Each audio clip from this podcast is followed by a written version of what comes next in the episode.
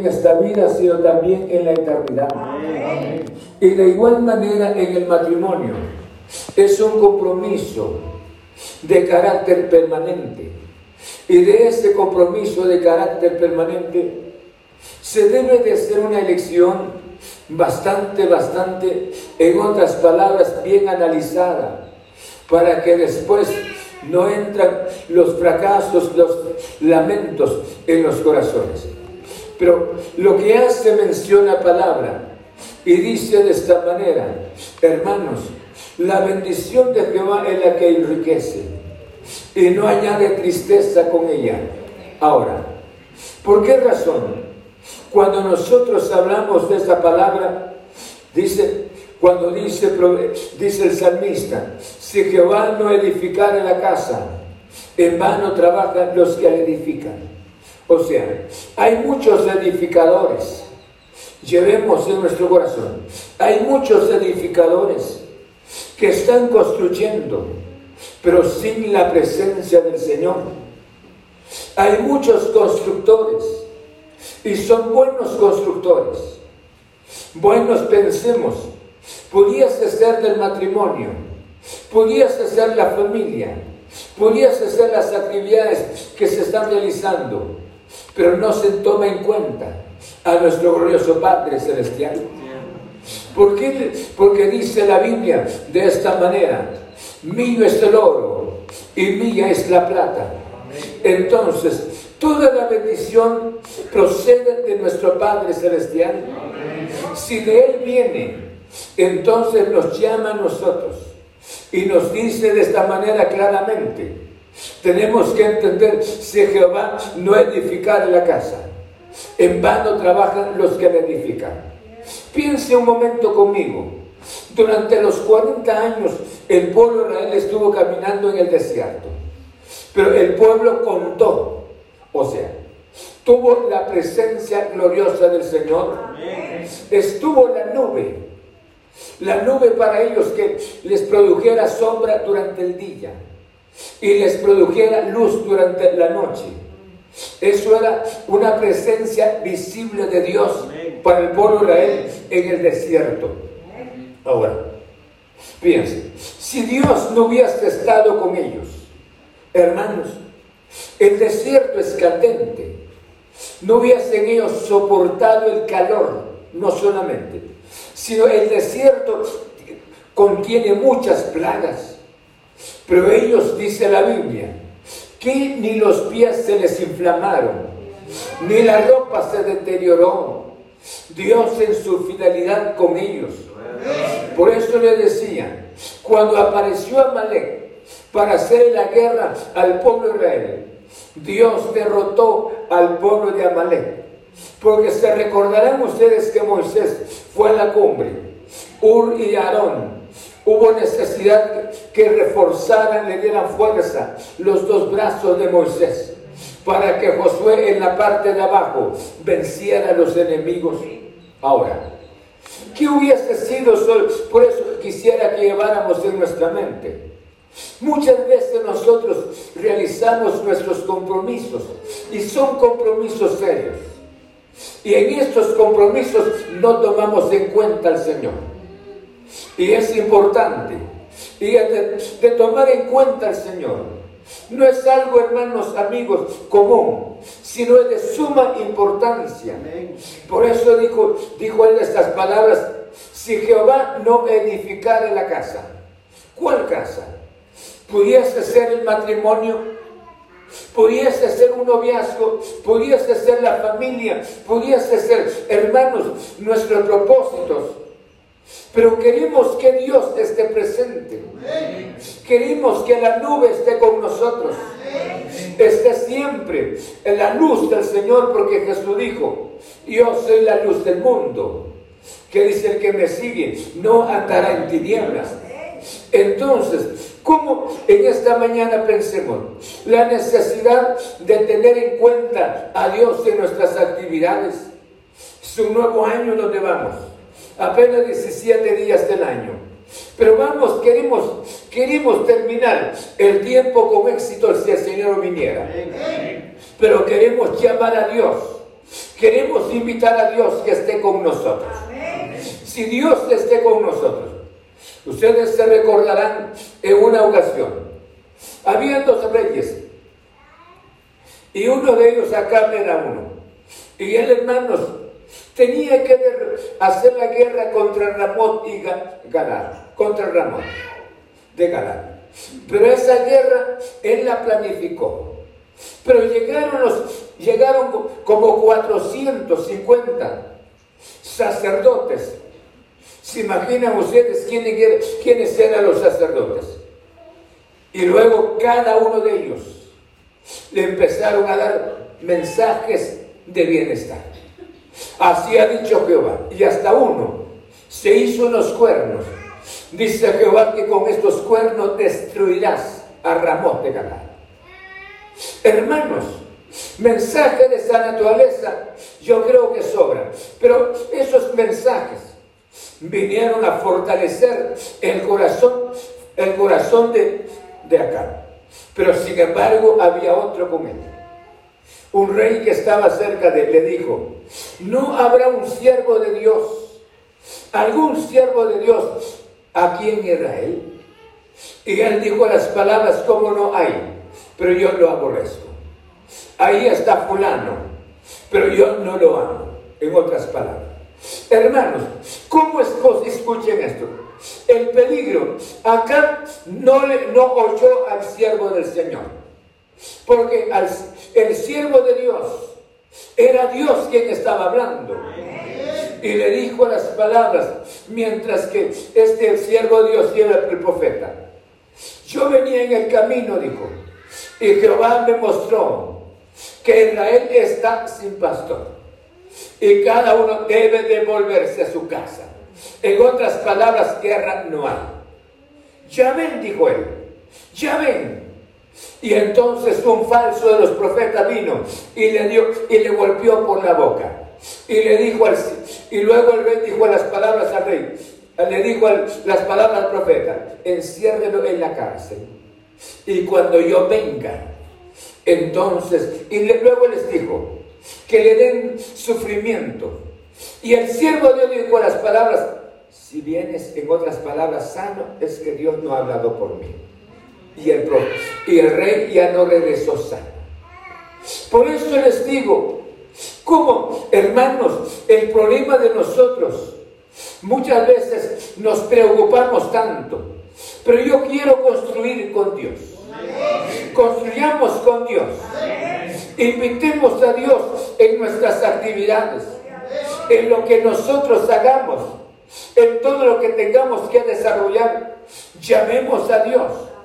Por esa razón, cuando dice Jehová, no edificar la casa, en vano trabajan los que la edifican. La piedra que les echaron los edificadores ha venido a ser cabeza del ángulo. ¿Por qué razón? Porque los romanos en esos años construían los arcos y en el centro del arco, de puro ladrillo, en el centro del arco no llevaba hierro, no llevaba concreto, sino en el centro del arco quedaba la piedra angular. Y esa piedra angular le daba consistencia, seguridad en este lado y seguridad al otro lado. La vida, hermanos y amigos, el éxito no está fuera de Dios. Un consejo yo lo puedo pisar en este momento. Un consejo lo puedo tirar a la basura. Un consejo lo puedo ignorar. Pero el tiempo será juez del futuro. El tiempo será juez del futuro. Entonces yo les invito que nosotros no, que dejemos nuestra desobediencia y que llamemos al Señor por eso dice la palabra, si Jehová no edificara la casa, en vano trabajan los que la edifican. Yo no quiero que Dios, no quiero que Dios se ausente en mis actividades. Quiero que Dios esté presente. Por lo pequeño que sea, lo que estemos haciendo, llamemos al Señor. ¿Qué diríamos, por ejemplo, un joven tenga que tomar una decisión en cuanto a un noviazgo? Yo creo que la bendición es llevar este compromiso, estos deseos a los pies del Señor. Y decirle, Señor, yo quiero construir contigo. Un matrimonio, un matrimonio tenemos que pensar. Queremos llegar hasta el fin. Queremos llegar hasta el fin. Pero sin embargo, si nosotros no llamamos el que, el que, edificó, el que hizo el matrimonio, el que estableció el matrimonio, yo creo que difícil que lleguemos. Por esa razón hay tantos divorcios. Por esa razón hay tanta desintegración en, nuestra, en, nuestra, en nuestros hogares. Necesitamos, escuche, llamar a Dios para que podamos edificar con Él. Proverbios cuando dijo estas palabras, cuando dijo, como dijo Proverbios capítulo 10, verso 22. La bendición de Jehová que dice, es la que enriquece ¿Por qué razón? Porque ahí está la bendición de Dios. Muchas veces nosotros tomamos nuestras decisiones y esas decisiones, esas decisiones fueron de nosotros. Y no llamamos al Señor. Y nos ilusionamos, nos emocionamos y nos sentimos tan felices con la decisión. Nos pasó como el caso de Lot. Lot estaba tan feliz en Sodoma y Gomorra, porque vio toda esa franja una belleza. Y entra Lot, como se dice, entró con tanto éxito, con tanta bendición, porque había vivido con Abraham durante muchos años y aprendió cómo hacer dinero. Abraham era un hombre de Dios, el hombre bendecido y sin embargo, pasa algo bastante raro. Entra con tanta bendición a Sodoma y Gomorra y salió vacío y escondiéndose en una cueva. Sí, ¿me entienden? Qué triste. Pero que Dios quiere lo mejor para nosotros. Nunca es tarde para que nosotros no corrijamos nuestras actitudes Llamemos a Dios, basta el dolor de cabeza que hemos alcanzado por no tomar en cuenta a Dios. Ahora yo creo que nunca es tarde. Quiero llamar a Dios que esté, Señor. Que no sean mis emociones. ¿sí? Que no sean mis sentimientos. Muchas veces somos tentados por los sentimientos, pobrecito y pobrecita. Y al cabo, al fin y al cabo, quienes van a sufrir son ustedes y este servidor también. Por esa razón, hermanos, yo le decía, ningún proyecto humano, nacional o familiar, puede, puede prosperar sin la bendición de Dios. Ningún proyecto humano, nacional o familiar, que tenga la prosperidad sin la bendición de nuestro Padre Celestial. Salga la persona de la bendición de... Eso era el problema Miren el hijo pródigo, tenemos el ejemplo de él. Dame la herencia que me corresponde. Estando con el papá, el joven no le hacía falta los alimentos. Estando con el papá, ni trabajaba, porque nada menos hijo de padre. Él era apreciado, él disfrutaba de las bendiciones que poseía el padre. Pero él se salió, y no solamente se salió, sino dijo, dame la herencia que me corresponde. Y el joven, y en ese entonces, el padre le había dado anillo, el padre le había dado un vestuario, nada menos, vestuario de, rey de, de una familia especial. Y él se quitó el anillo. En otras palabras, le dijo, ya no soy tu hijo a partir de hoy. El vestuario de igual manera. Todo lo que me has dado es tuyo. Ahora solamente lo que me llevo es el dinero, la herencia que tengo. Y se llevó todo lo que era su herencia. Y estando en la isla, deseaba en el palacio, allá donde estaba su padre, comía bien, tal vez nunca había criado marranos. Pero esa ocasión se dedicó a crear marranos a cambio de tener algo porque se le terminó el dinero. Como en la desobediencia. Cuando estaba en una condición precaria, El joven reaccionó. Caramba, en la casa de mi padre aún los trabajadores tienen abundancia. Y yo siendo hijo de él, aquí perezco. No sé si me están entendiendo. Porque la bendición, de, la bendición de la casa, la casa paternal, no se fue hasta la isla donde estaba el joven escondido, donde él se fue a refugiar.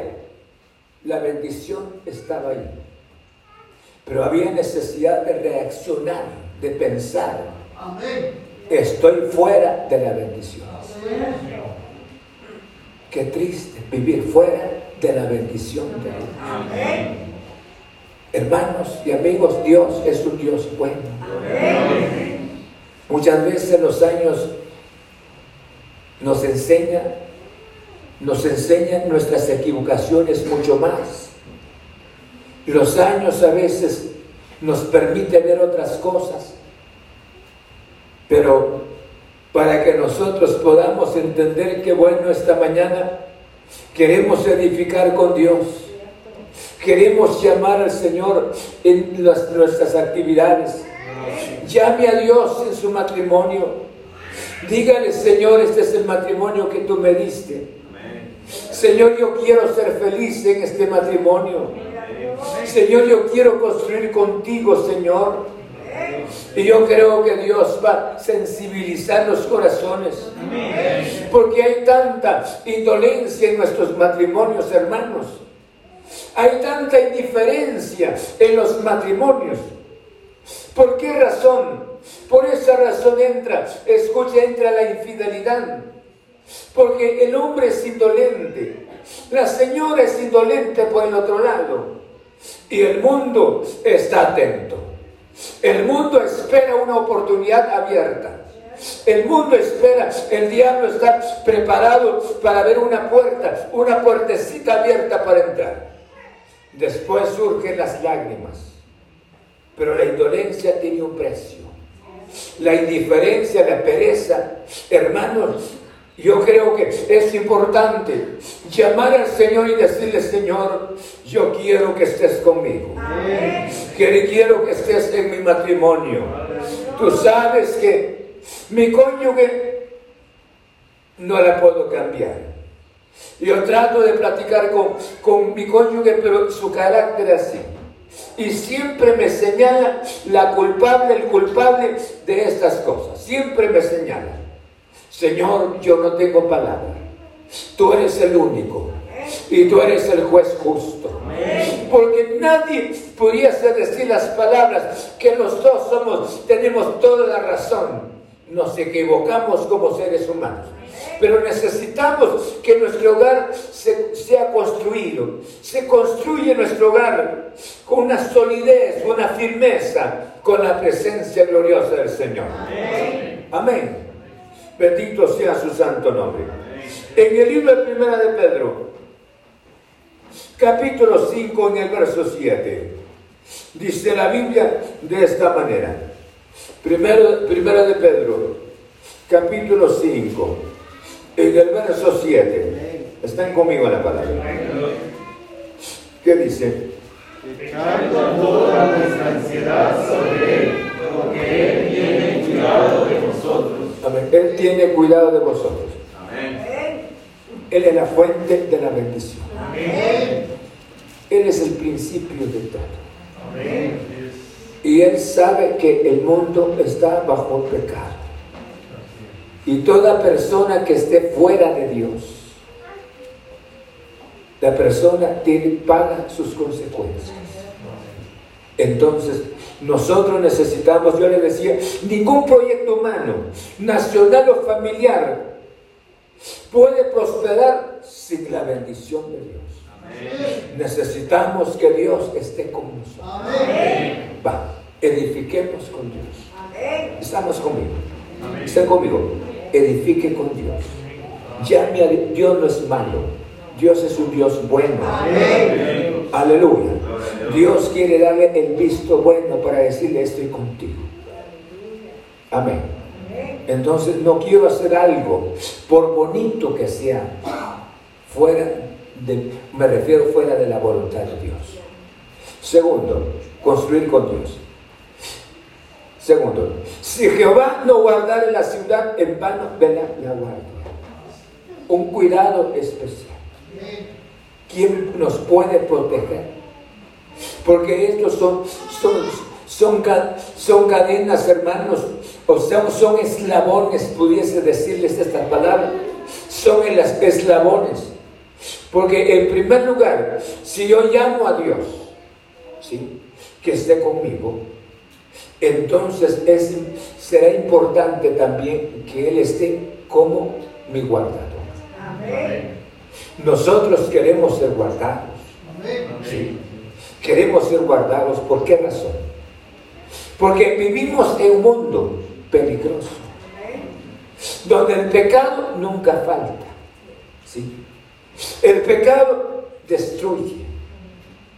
Pero sin embargo, si hoy si llamamos a Dios, en primer lugar, le damos el lugar que le corresponde, ¿sí? que sea el Señor de nuestra vida. Segundo, entonces Él va a cumplir con nosotros su cuidado especial. Y este cuidado, Él cuida mucho, mucho mejor que nadie.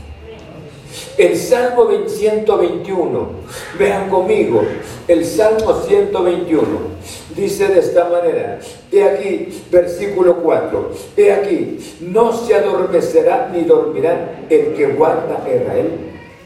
Jehová es tu guardador, Jehová es tu sombra a tu mano derecha. Aleluya. ¿Cuántos quieren ser protegidos?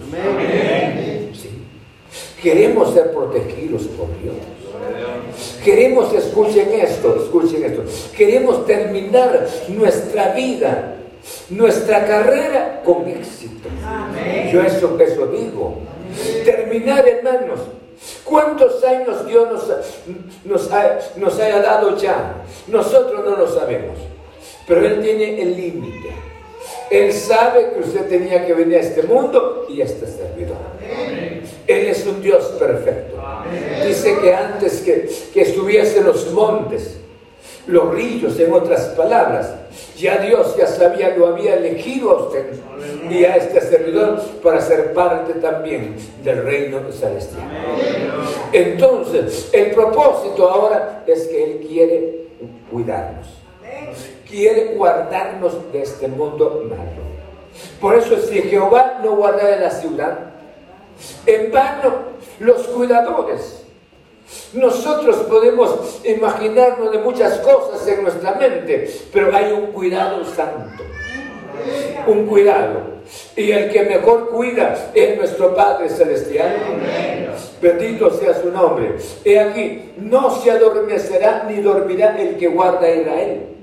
Saben que nosotros los seres humanos nos cansamos. Sí, nos cansamos. Llega el momento, nos puede vencer. Si usted esté cuidando a determinada persona, pero llega un momento, se puede dormir. Porque le da apetito, le da sueño, pero Dios nunca duerme. Nunca cabecea. Y Él está siempre atento. Amén. Porque Él es un Dios omnipotente. Y omnipresente porque Él está presente en todas partes. Gloria a Dios. Amén. Queremos ser guardados de algo que se escucha frecuentemente de una plaga. Sí. Queremos ser protegidos por Dios. Amén. No queremos salir antes de tiempo a la eternidad. Pero queremos disfrutar el tiempo que Dios nos permite. Pero entonces el salmista nos dice de esta manera, hermanos, si Jehová dice, dice, si Jehová no guardara la ciudad, en vano vela la guardia. Los cuidados, miren, Dios no está en contra de la, de la diligencia. Dios está en contra de la negligencia, de la pereza. Aquí Dios está, hermanos, hablando sobre el problema del ser humano. El ser humano se consagra en las cosas materiales y se olvida de que el dueño de las bendiciones es Dios. Es Dios. Entonces, por esta razón, hace mención a palabras de Jehová, no guardar la ciudad, en vano la, la guarda. Queremos ser protegidos por Dios guardados por el Señor. Gracias a Dios. Terminamos una semana. Dios ha estado con nosotros. Y Él seguirá estando. Porque son sus promesas para nosotros. Pero nosotros queremos, queremos invitarlo que esté en nosotros. Que ocupe el primer lugar en nuestro corazón. Bendito sea su santo nombre. Amén. Por eso dice, por demás es que os levantéis de madrugada y vayáis tarde a reposar y que comáis pan de dolores, pues que a su amado da a Dios el sueño. O sea, esto, esto está hablando. Por eso le decía, no está, entendamos la palabra. Dios no está condenando la, la diligencia, o sea, la actividad. Dios no está, no está censurando, exhortando a la persona que está dedicada a sus actividades, sino que Dios, por eso le decía, Dios lo que no comparte es que nosotros nos consagremos tanto en las, de las cosas materiales. Y que hay un secreto especial porque las cosas materiales dependen de Él. Él las ha dado. Él es la fuente de la bendición. Entonces, el problema de nosotros, nos dedicamos, escuchen, trabajo, trabajo, trabajo, trabajo y nada de meditación en Dios. No tenemos tiempo para el Señor. Estamos tan inmersos en las cosas materiales porque creemos que solamente así saldríamos de nuestra condición, esforzándonos mucho más y mucho más y mucho más sacrificio y mucho más sacrificio. Y sin embargo, de Dios ya nos olvidamos. Entonces, esto es lo que menciona la palabra. Y dice, por demás es que os levantéis de madrugada y vayáis tarde a reposar y que comáis pan de dolores, pues que a su amado dará Dios el sueño. ¿Saben? El sueño es tan agradable. El sueño es reparador de todas nuestras actividades que realizamos un día antes. Es una bendición el sueño. Pero sin embargo, hermanos, debido a los mismos afanes, porque no tenemos a Dios en nuestra mente, no pensamos, pero usted me dice, yo pienso en el Señor. Ahora, ¿cuánto tiempo le dedicamos? ¿Meditamos en su santa palabra? Sí. Porque de tal manera amó Dios al mundo y dice, así está en el Salmo 91. Es cierto lo que dice el pastor, el Salmo 91. Y hasta recibo un aplauso. Es el Salmo 91. Amados, ahora ya somos hijos de Dios. Así dice el libro de Romanos. Entonces desconocemos la palabra. Si desconocemos, es como que nosotros vayamos a un camino desconocido y no tengamos alguna, alguna luz para tomar, hermano, esa decisión o un, alguna orientación con relación a ese camino. Nuestra eternidad con Dios es una eternidad clara. Pero nosotros debemos entender su gloriosa palabra. Y por esa razón Dios condena en este sentido el afán. Dios condena la preocupación, escúcheme, nuestras preocupaciones fuera de Él. No lo tomamos en cuenta, porque con Él no tendríamos que preocuparnos mucho más. Con Él, Él nos va a dar luz, nos va a dar sabiduría, que es lo que debemos de hacer. Con Él nos va a dar entendimiento, que es lo que podríamos hacer. Señor, no entiendo esto, pero nosotros nos olvidamos, nos preocupamos tanto en las cosas para decir, solo de esta manera puedo construir, solo de esta manera puedo tener un ahorro, solo de esta manera puedo vestir mi familia, solo de esta manera puedo, puedo manifestarme lo que soy ante la población. Yo creo que no es eso. Y estamos, estamos mal. Queremos hacer mucho, mucho, pero sin el Señor. Hagamos mucho, pero con Él. Llamémoslo a Él, que Él esté con nosotros. En el nombre de Cristo Jesús. Porque, hermanos, yo creo que el propósito del salmista es condenar, me decía, el exceso de las actividades sin el Señor y saber que todas estas bendiciones son de Dios. Son de Dios. Que Dios nos dé la sabiduría. Lo que debemos de hacer en esta vida. Llame a Dios en sus actividades. Llamemos al Señor, Señor. Queremos realizar esto y queremos que tú estés con nosotros. Amén. No sé cuántos están conmigo. Creemos en esta palabra. En el nombre del Señor. Por esa razón, yo creo, que, dice en el libro de Eclesiastes, vean conmigo capítulo 2, en el verso 24. Eclesiastes capítulo 2, en el verso 24. ¿Sí?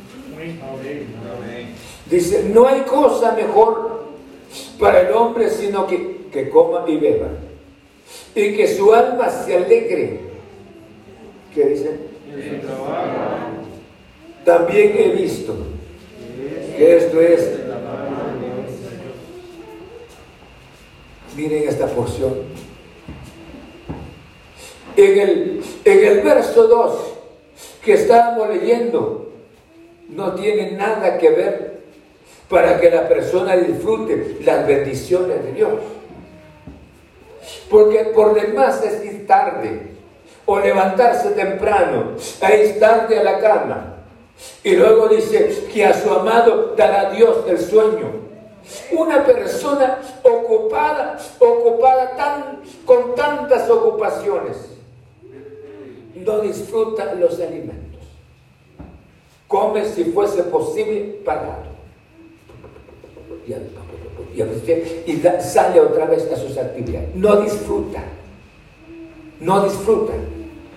Por esta razón, el verso 24 dice, no hay cosa mejor para el hombre, sino que coma y beba y que su alma se alegre en su trabajo.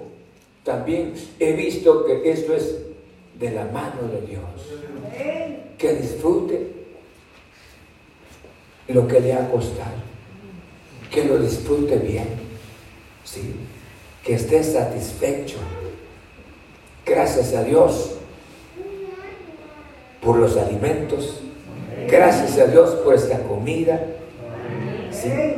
Pero por las mismas ocupaciones, escuchen, ya no podríamos comer con nuestro tiempo prudencial. Ya no podríamos reposar bien. Y aquí dice, esto es de la mano de Dios. Amén. Y dice el salmista, el que sacia que tu boca de modo que te rejuvenezcas. Amén. El que sacia de bien tu boca. Pero hermanos, ¿cómo pudiese ser una boca saciada? Preocupada, afanada. Sí. Comer. Sí, porque tiene mucho, ni, ni disfruta los alimentos. Tengo que salir, debo de hacer esto, debo hacer lo otro no disfruta. ¿Dónde queda esta porción?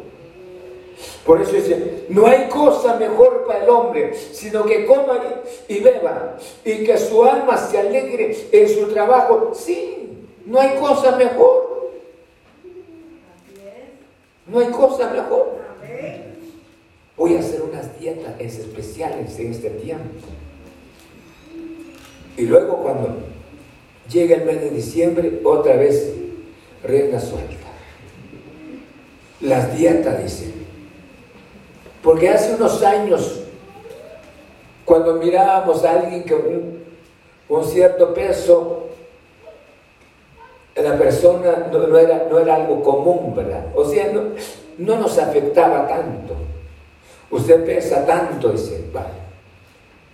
No nos afectaba tanto, pero hoy le pregunta a una, a una dama, ¿cuánto pesa? Por ejemplo, ah, pesa la cantidad de unas, unas 130 libras. Ah, se siente bien. Pero dice, dice que usted pesa como 100, 180 libras, 190. No, no se sienten bien. ¿Sí? Amamos mucho la dieta. ¿Sí? Y nos cuidamos tanto los alimentos que entonces. El que sacia de bien tu boca. El trabajo que Dios le ha permitido. El medio por el cual ha estado viviendo. ¿Saben una cosa? que nos llevamos después? El cuerpo vive de lo que disfruta hoy. Vive de lo que disfruta hoy. Y hago tanta dieta, dieta, dieta. Cuando debo de aprovechar los alimentos que ha pasado los años, mi organismo ya no, ya no lo acepta. Qué mal esto. Que un mango ya me hace daño. Que una fruta ya me haga daño y que mejor ya no más, solamente el desayuno, si es posible, el almuerzo nada más. Ya no, pero ya no más. Cuando era tiempo, dice la Biblia, el que sacia de bien tu boca. Que Dios nos dé su gracia a disfrutar las bendiciones. Esto es el esfuerzo que Dios le ha permitido. Pero otra cosa, muchas veces nosotros nos olvidamos que este cuerpo es templo del Espíritu Santo. No solamente lo metemos en ayunas, no con el Señor, sino nosotros mismos, para mantenernos así, ¿verdad? Y por el otro lado, a veces le damos rienda suelta, empezamos a comer lo que no deberíamos de comer. Chatarras allá y que esto y que los otros. Comida chatarra. Que Dios nos dé su gracia. Amén. Amén. ¿Quieren seguir oyendo la palabra? Amén. Pero así no, díganme. El 5.18 de, de Eclesiastes. Dice la palabra de esta manera 5.18. Dice la palabra, he aquí, pues el bien que yo he visto, que lo bueno es comer y beber y gozar uno del bien de todo su trabajo con que se fatiga debajo del sol todos los días de su vida que Dios le ha dado, porque esta es su parte. Aleluya. Esta es su parte. Amén. No es así. Nosotros muchas veces nos olvidamos de estas porciones de la palabra y esa es la pena. Me refiero del, versículo 2 del, Salmo 127. Va la persona tarde a reposar. Hermanos, trabaja tanto. No disfruta los alimentos. Y vive la persona agitada. ¿Y los alimentos qué? Y es lo único que la persona puede disfrutar físicamente. Los alimentos. Sí. Muchas veces vivimos desordenados.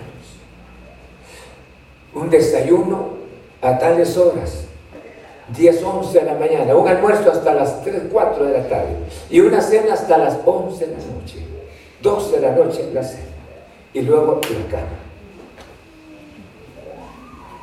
Desordenados.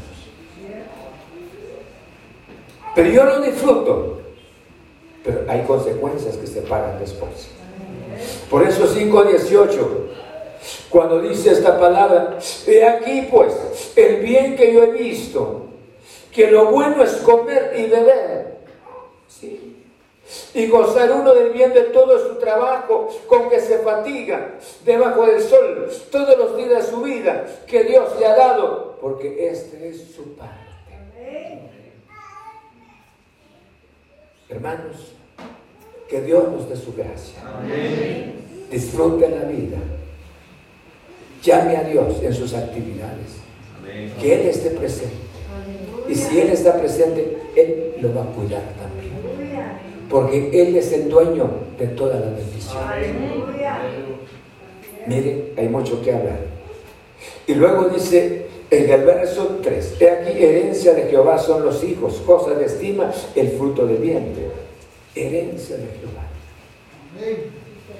Nosotros hemos dicho en muchas ocasiones que son nuestros hijos. Pero dice la Biblia que son herencia del Señor. Usted y yo somos cuidadores de nuestros hijos, que son del Señor. Y esta es otra parte que nos corresponde también un cuidado especial, porque vamos a entregar cuenta por ellos. ¿sí? Y es importante que nosotros, hermanos, no huyamos, rehuir de nuestra responsabilidad si es herencia del Señor. Nosotros los formamos de acuerdo a nuestra manera de ser, los creamos. Muchas veces nos olvidamos como no, no le hemos dado a Dios el lugar que le corresponde en nuestro corazón, Él no nos cuida. Y tampoco hemos aceptado su presencia con relación a nuestros hijos. No los educamos. El niño cuando ya sea grande dice, voy a la iglesia. Ya cuando él ya no, para que ya él entienda las cosas, entonces lo llevo a la iglesia. ¿Sí? Y el niño no es así, dice la Biblia, instruye el niño en su carrera. Y aun cuando fuere grande, no se apartará. Tenemos un concepto totalmente diferente, nosotros. La Biblia nos enseña totalmente. La instrucción debe de ser a temprana hora. La educación de nuestros hijos. Dice cuando nosotros los instruimos, nuestros hijos nos darán descanso después. Pero dice herencia, o sea, es propiedad del Señor. Y concluye el verso 4 y 5, dice, como saeta, saetas en mano del valiente, así son los hijos sabidos en la juventud. Bienaventurado el hombre que llenó su aljaba de ellos, no será avergonzado cuando hablare con los enemigos de la puerta. ¿Por qué razón no será avergonzado? Porque la esposa no tuvo una matriz estéril sino que Dios le permitió ser fértil y tener los hijos. Para el judío en esos años, tener los hijos era una bendición de Dios. No era solamente uno, dos, tres, sino que ellos podían tener la cantidad de hijos. Y entonces eh, los hijos llenaban las mesas. ¿Sí? Ahora entonces ellos no se avergonzaban. Porque para ellos, hermanos, un estéril era prácticamente un juicio de Dios. Pero la manera que se entendía en ese entonces. Pero ahora dice, no será avergonzado, porque los hijos son una bendición. Cuide los hijos, cuídelos en el nombre del Señor. Y si los cuida, yo creo que vamos a tener buenos hijos más adelante si el Señor no viniera. Pero lo importante esta mañana, si usted y yo llamamos a Dios que esté en nuestras vidas y que esté en nuestras actividades, yo creo que la vida va a empezar a cambiar. Él nos va a cuidar y Él va a guardar a nuestros hijos también. Él nos va a dar la sabiduría para instruir a nuestros hijos. En el nombre del Señor. Y si no practiquen con alguien que ha estado llorando ya por sus hijos que están perdidos. Los hijos se pierden.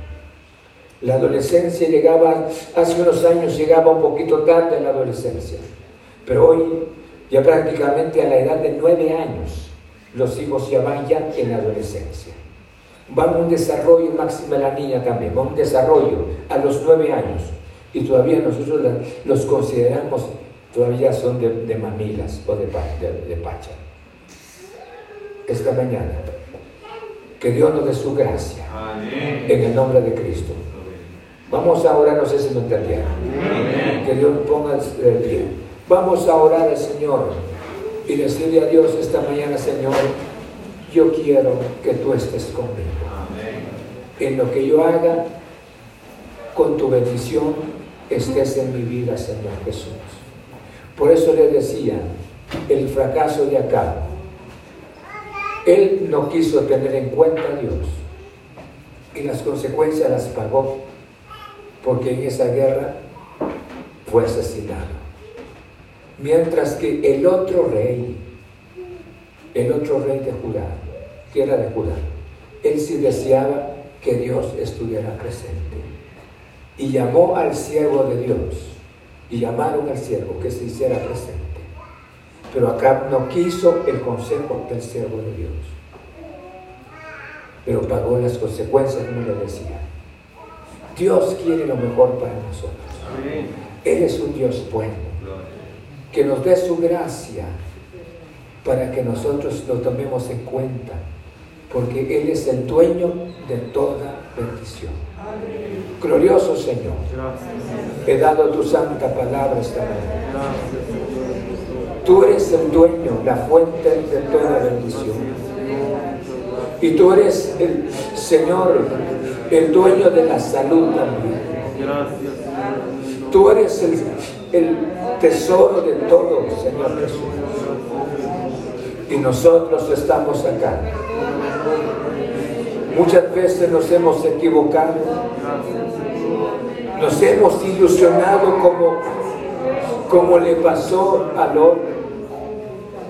Señor, nos hemos ido rápidamente contra nuestros sentimientos, a favor de nuestros sentimientos e ilusiones y hemos hecho compromisos fuera de tu propósito y hemos pagado las consecuencias. Pero esta mañana tú nos has hablado por tu santa palabra. Si Jehová no edificare la casa, en vano trabajan los que la edifican. Nosotros no queremos estar fuera de ti. Queremos estar contigo, Señor Queremos llamarte en nuestras actividades que tengamos que desarrollar o que estemos desarrollando. Queremos que tu presencia esté en nosotros, glorioso Señor. Y yo te ruego por nuestros jóvenes, te ruego por los matrimonios, te ruego por las, las familias, Jesús, compuestas acá, las familias presentes. Señor, te ruego en el nombre de Cristo Jesús Queremos llamarte que estés con nosotros. Queremos realizar estas actividades, cual sea lo que tengamos que realizar en este año, con tal de que tú estés con nosotros. Padre, muchas gracias, gracias, gracias. Tú sabes cómo vivir que, o que nosotros vivamos sin ti, que estemos en este mundo sin ti, Jesús. Este mundo es bastante peligroso. Está el pecado que destruye, el pecado que mata, el pecado que maldice. Señor, danos tu gracia a separarnos de, este, estos pecados, de estar contigo, Señor, de ser protegidos por ti, de ser bendecidos por ti. Señor, muchas gracias. Guárdanos en tus preciosas manos. Y yo te ruego por tus hijos, glorioso Señor. En el nombre de Cristo Jesús. Guarda a nuestros hermanos. Guarda, Señor, cada vida, cada matrimonio, cada familia. Te ruego por los jóvenes, Señor, con, con su noviazgo. Ayúdales para que ellos puedan entender la palabra. Porque esto no es una imposición, sino este es el consejo maravilloso. Señor, danos tu gracia a disfrutar las bendiciones materiales, los alimentos, Señor Jesús. Danos tu gracia, Señor Jesús, de la labor que esté desarrollando el hermano la hermana frecuentemente y mediante esa labor hay un ingreso, Señor, y de ese ingreso se debe disfrutar, se debe disfrutar las bendiciones, Señor, de los alimentos. Yo te ruego por cada vida, Jesús, en el nombre de mi Cristo Jesús. Muchas gracias, tu bendición, Señor Jesús.